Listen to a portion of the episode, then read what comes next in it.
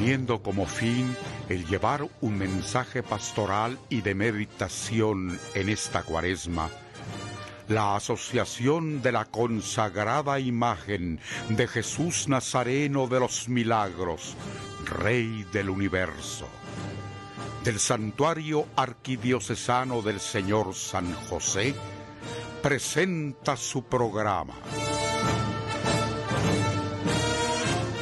Preparad los caminos del Señor.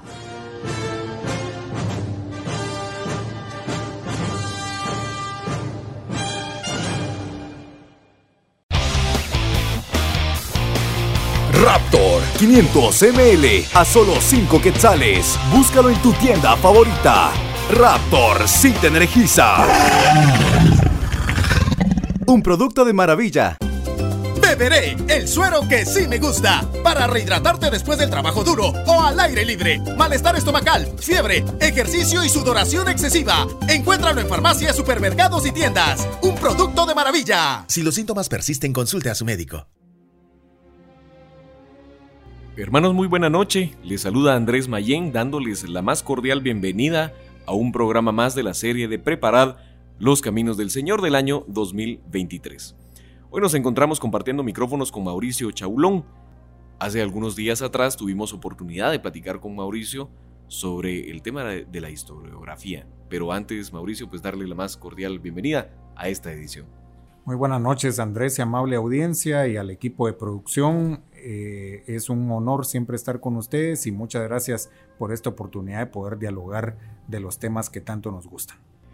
Gracias Mauricio y pues platicábamos fuera de micrófonos en, en su momento de la riqueza que tiene todo el tema de conservación, de restauración e incluso de reconstrucción de monumentos, de edificios, de X cantidad de objetos y de bienes que la humanidad ha creado en su momento como un fin y que tienen que mantener su valor en el tiempo y que todos estos procesos pues ayudan a ello.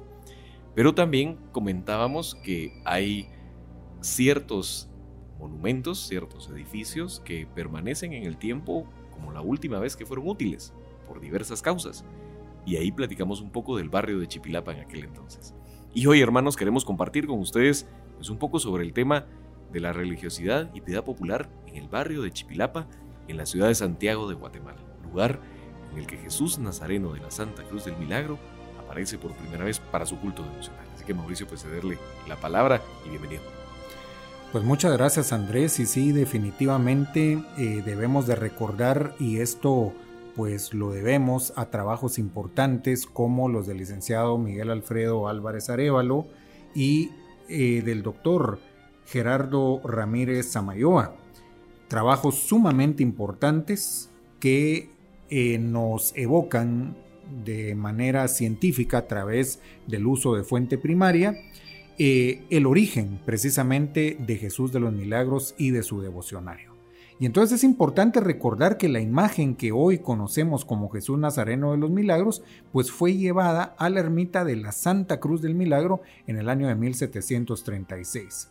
Sin embargo, pues esta imagen ya existía desde hacía varios años perteneciendo a una familia particular. Pero entonces hablemos de esto, Andrés, que usted introducía en el programa. Eh, hablemos precisamente de esa ermita de la Santa Cruz del Milagro y de ese barrio de Chipilapa en la antigua ciudad de Santiago de Guatemala, capital del Reino de Guatemala, y que eh, hoy conocemos como la antigua Guatemala. Pues el barrio de Chipilapa, que era el lugar donde se encontraba la ermita de la Santa Cruz del Milagro, se localizaba en la entrada o salida, como ustedes le quieran denominar, de la antigua ciudad de Santiago, específicamente en el margen oriental del río Pensativo, por lo que se trataba de una ruta de comerciantes muy importante que conducía también a pueblos como Santa Ana, eh, San Juan, San Gaspar, y Santa María de Jesús. Eh, de la misma manera, hoy conocemos a San Juan como San Juan del Obispo, eh, San Pedro, que hoy lo conocemos como San Pedro Las Huertas, San Gaspar, que hoy lo conocemos como San Gaspar Vivar. Es decir, conducía a pueblos que eran pueblos tributarios con una relación de comercio muy importante y también de producción agrícola para la antigua ciudad de Santiago. Entonces, dadas estas condiciones, En el siglo XVIII, eh, la ermita de la Santa Cruz del Milagro se convierte en una ermita con amplia afluencia de visitantes, la cual también pertenecía al circuito de advocaciones de los dolores de la Santísima Virgen María, ya que su nombre original, según lo propone el doctor Fernando Urquizú, era la ermita de María al pie de la cruz. Y esto es algo muy importante porque entonces estamos hablando de que este circuito de devociones marianas tiene que ver también con la pasión de Cristo. Sin embargo, el doctor Ramírez Amayoa expone que la primera ermita posiblemente no tuvo mayor importancia porque no se encuentra mucho en los registros oficiales del siglo XVII al tratarse de una construcción muy pequeña en un barrio de mulatos y de antiguos esclavos de origen africano que gozaban ya de libertad, a pesar de que la ermita se localizaba en un sector de constante movimiento como entrada y salida de la ciudad, pero ha de haber sido una ermita muy pequeña. Sin embargo, en el año de 1683 ocurre el portento de una cruz que se encontraba en el barrio, colocada en su base de cal y canto en el área que colindaba con el convento de monjas jerónimas de la Concepción. Precisamente hablábamos eh, atrás de micrófonos eh, de este convento de la Concepción que hoy está en un proceso importante de restauración y conservación y entonces ahí cerquita en una de esas esquinas había una cruz de cal y canto y entonces esta cruz fue portentosa. ¿A qué nos referimos con cruces portentosas? Que temblaron en algún momento y que eso fue visible o evidente para la comunidad de vecinos. Y entonces, por ejemplo, el cronista Fray Francisco Jiménez relata en el tomo 3 de la historia de San Vicente de Chapa y Guatemala de la Orden de Predicadores, que cuando el pirata holandés Lorenz Cornelis de Graaf, conocido como Lorencillo por su baja estatura, atacó Veracruz el 16 de mayo de 1683, la cruz de la ermita del barrio de Chipilapa en las márgenes del río Pensativo tembló. Y esto fue un suceso registrado por los vecinos, pero también por las autoridades religiosas que debían de darle el carácter oficial. Y entonces un notario oficial específicamente llegó a registrar el hecho. Entonces, a partir de este suceso oficializado como milagroso, el barrio de Chipilapa tomó un nuevo auge y la orden eclesial fue la de trasladar la cruz milagrosa al convento concepcionista, lo cual se llevó a cabo a pesar de la oposición de los vecinos que la reclamaban legítimamente como suya.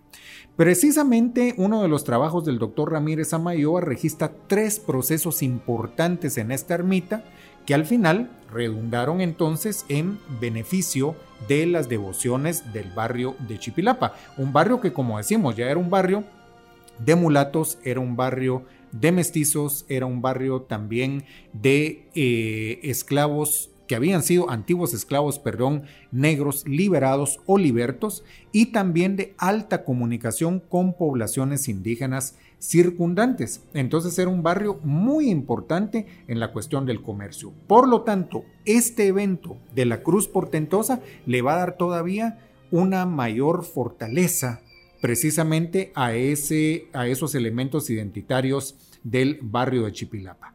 Pero entonces ya el doctor Ramírez Amayoa va a registrar esos tres momentos de la ermita, Primero habla del original del siglo XVII, que era una ermita más pequeñita, pero después del milagro de la cruz portentosa, hay una solicitud en 1703 para ampliar precisamente esta ermita. Y fíjense ustedes de que el arquitecto que trabajó en esa ampliación fue nada más y nada menos que Joseph de Porres, uno de los mejores arquitectos del Reino de Guatemala, uno de los más reconocidos. Él mismo evaluó y autorizó. Pero lamentablemente la falta de recursos económicos limitó estos trabajos y entonces se estableció una ampliación entre 1706 y 1710 y específicamente el 28 de febrero de 1710 es la fecha en que se bendice la nueva ermita y se instala de nuevo la Cruz del Milagro original. Entonces fíjense ustedes que esta ermita del barrio de Chipilapa se conoció hasta 1729 con el nombre de Ermita de Nuestra Señora de los Dolores y de la Santísima Cruz del Milagro, pero en adelante se va a conocer únicamente como la Ermita de la Santa Cruz del Milagro. Y entonces podemos decir de que estamos ante una ermita con un barrio que después de este milagro de la Cruz Portentosa se va a convertir en un centro devocional importante, que es a donde va a llegar precisamente nuestra querida imagen que hoy conocemos como Jesús Nazareno de los Milagros. Este tema da para mucho. La historia de Jesús de los Milagros lo hemos comentado en otros programas. Para nosotros realmente es importante llevar hasta ustedes de dónde viene la devoción de Jesús de los Milagros. Y este comentar sobre el barrio de Chipilapa es de suma importancia porque ¿cuántos de nosotros no hemos pasado por el barrio, cuántos de nosotros no hemos pasado a la par de la ermita y quizás no teníamos el conocimiento de qué era lo que estábamos viendo? Y esto es lo que le agrega valor, el que sepamos la ubicación como tal y sobre todo la historia que hay detrás de aquel barrio antaño. Así que vamos a continuar con este tema hermanos, pero en este momento nos dirigimos a nuestra pausa musical. La siguiente composición hace referencia al barrio donde inició la devoción hacia Jesús de los Milagros hace más de dos siglos. Obra de un distinguido miembro de la asociación y quien estuvo al frente de la misma hace ya algunos años, Manuel Jauregui Pereira. Escuchemos las notas de la calle de Chipilapa.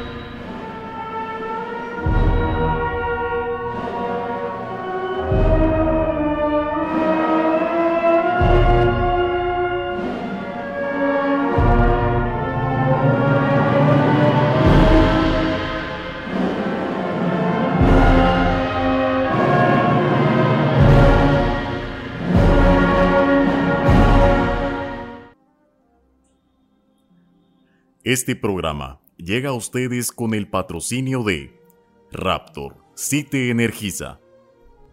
Esta noche, hermanos, estamos compartiendo micrófono con Mauricio Chaulón en este su programa Preparad los Caminos del Señor. Hoy hemos conocido un poco sobre la historia del barrio de Chipilapa, donde se originó el culto a la venerada, hoy consagrada imagen, de Jesús Nazareno de los Milagros. Mauricio, nos contabas un poco sobre la importancia, la relevancia que tuvo este barrio en aquella época colonial y sobre todo lo que ganó después de que la cruz temblase. Pero adicional a eso, pues hay otro sinfín de detalles que no conocemos de este barrio tan particular. Tal vez nos puedes contar un poco sobre la importancia que tuvo ese barrio y la importancia que después tuvo la ermita para el desarrollo social del barrio. Definitivamente, Andrés, cuando nosotros hablamos de la época colonial eh, de la antigua ciudad de Santiago de Guatemala, que hoy conocemos como la antigua Guatemala, debemos de referirnos a que los barrios o los pueblos eh, definitivamente tenían en sus iglesias centros importantísimos para la cohesión social.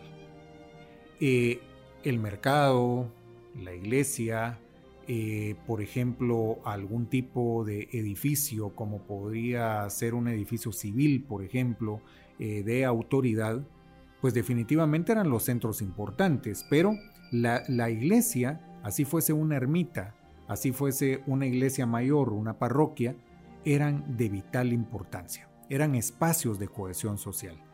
Y eh, precisamente en el barrio de Chipilapa, la ermita de la Santa Cruz del Milagro, aunque como bien lo dice el doctor Ramírez Amayoa en el siglo XVII, eh, posiblemente no era una ermita muy rica y era una ermita muy pequeña, y por eso no aparece con la importancia que, eh, digamos, va a tener en el siglo XVIII en los documentos del siglo XVII, eh, ya era un centro importante, pero ese evento de la cruz portentosa va a marcar una enorme diferencia. Y sobre todo cuando esa cruz portentosa, entonces, a partir de 1710, se instala en esa ermita y la ermita ya con otro tipo de fachada, la ermita ya con otra estética arquitectónica, pues entonces va a significar un nuevo elemento para ese barrio, un barrio de comerciantes. O sea, si nosotros hoy eh, analizamos esa ubicación de la ermita y lo estábamos platicando fuera de micrófonos, pues estaría a muy poca distancia de lo que hoy consideramos la entrada o la salida de la antigua Guatemala.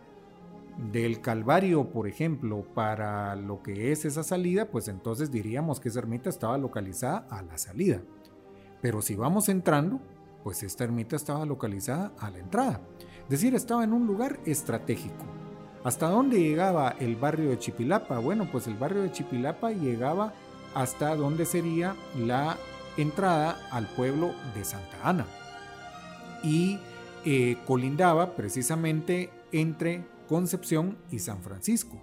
Entonces, era una posición estratégica, era una posición de paso de mercancías, de paso de comerciantes y ha de haber sido un barrio suma con una movilidad muy grande, sumamente eh, eh, dinámico.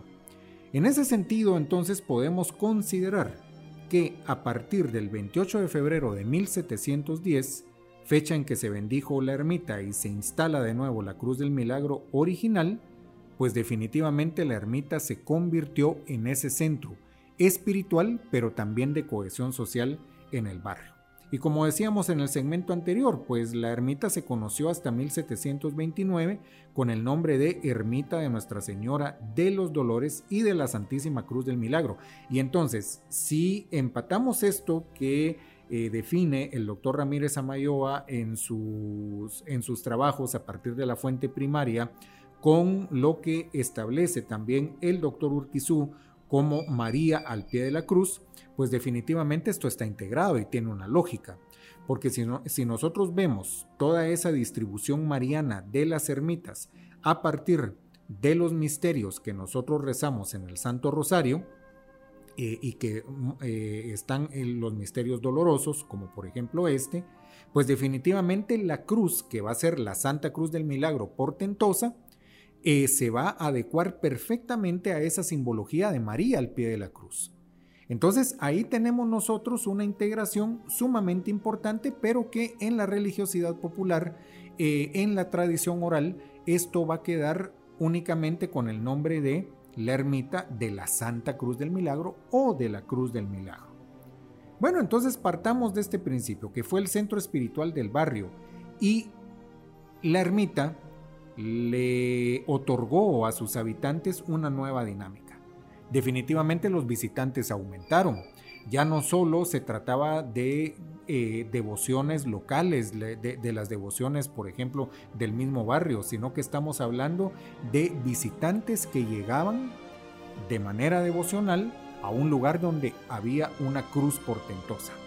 Sobre todo al tratarse de un sector de amplias relaciones comerciales y de paso para entrar y salir de la ciudad, como hemos insistido en este programa. Aunado a que se trataba de una ermita esplendorosa. Eh, hablamos de esas intervenciones ¿no? que se tuvieron en ella, por ejemplo la de 1703, la de 1728, que eh, posteriormente a la de 1710, que había sido esa, eh, esa ampliación de la ermita, en 1728 se establece con, nuevos procesos eh, arquitectónicos, estéticos, pictóricos, que le van dando mayor riqueza. Y la última registrada, según los trabajos del doctor Ramírez Amayoa, es en 1731. Estamos hablando de una ermita muy rica, estamos hablando de una ermita estilo barroco, que tenía una riqueza estética, pictórica, una riqueza arquitectónica muy grande. Y debió de tener una imagen de María Santísima al pie de la cruz en un inicio y por eso se le denominó bajo esta vocación junto a la de la Cruz del Milagro, por lo que era una ermita destinada a ese culto de la pasión y muerte de Cristo. Entonces, por eso es que aquella familia que fue la familia de eh, Lorenzo de Paz, que es quien va a donar la imagen que del Nazareno que hoy conocemos como Jesús de los Milagros, pues definitivamente por algún tipo de devoción cercana a esa ermita, la va a donar ahí, pero también porque se trataba de una ermita importante para los cultos de la pasión de Cristo. Es decir, un nazareno está muy bien adecuado, digamos, para una ermita de eh, esta simbología. Y definitivamente va a ser la cruz portentosa la que le otorga un mayor realce en ese sentido al pequeño, al pequeño templo. Dentro de los fieles se encontraban entonces los miembros de la familia Paz y aquí va a comenzar esa relación directa con Jesús Nazareno y la ermita de la Santa Cruz del Milagro porque recordemos que en el año de 1736, según las investigaciones del doctor Ramírez Amayo y según las investigaciones del licenciado Miguel Álvarez Arevalo, un feligrés llamado Lorenzo de Paz dona a la ermita la imagen de un Jesús Nazareno de dos varas de alto que tenía su propia cruz y diadema de plata, y dicha escultura pertenecía a su padre, cuyo nombre era Lorenzo de Paz y Arpides, originario de Comayagua, es decir, la actual Honduras y vecino de la ciudad de Santiago de Guatemala. Datos que también ha profundizado eh, el rector del Santuario Arquidiocesano del Señor San José, el apreciado padre presbítero José Luis Colmenares. Así que estos son datos muy importantes que vamos a seguir ahondando en próximos programas y que sin duda en su momento llegaremos también a conocer un poco de la estructura que hoy tiene el barrio que alberga al Nazareno de los Milagros, que sin duda también tiene una historia muy rica que contar, una historia contemporánea que seguro nos dará mucho más detalle de lo que hoy es la devoción al Nazareno Josefino. Pero hermanos, estamos llegando al final de nuestro programa. Gracias Mauricio por participar esta noche y seguro en estos días nos volveremos a escuchar y a encontrar acá en Preparad los Caminos del Señor. Que tengan todos una muy buena noche.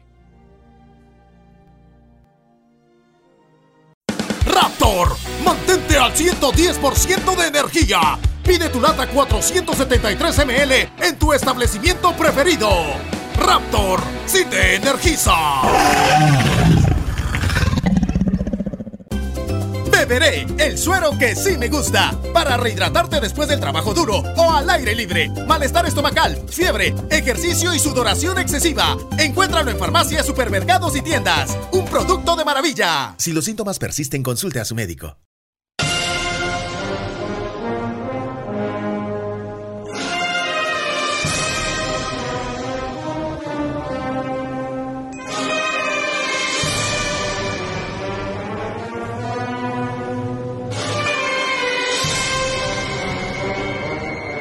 La Asociación de la Consagrada Imagen de Jesús Nazareno de los Milagros, Rey del Universo, del Santuario Arquidiocesano del Señor San José, presentó su programa.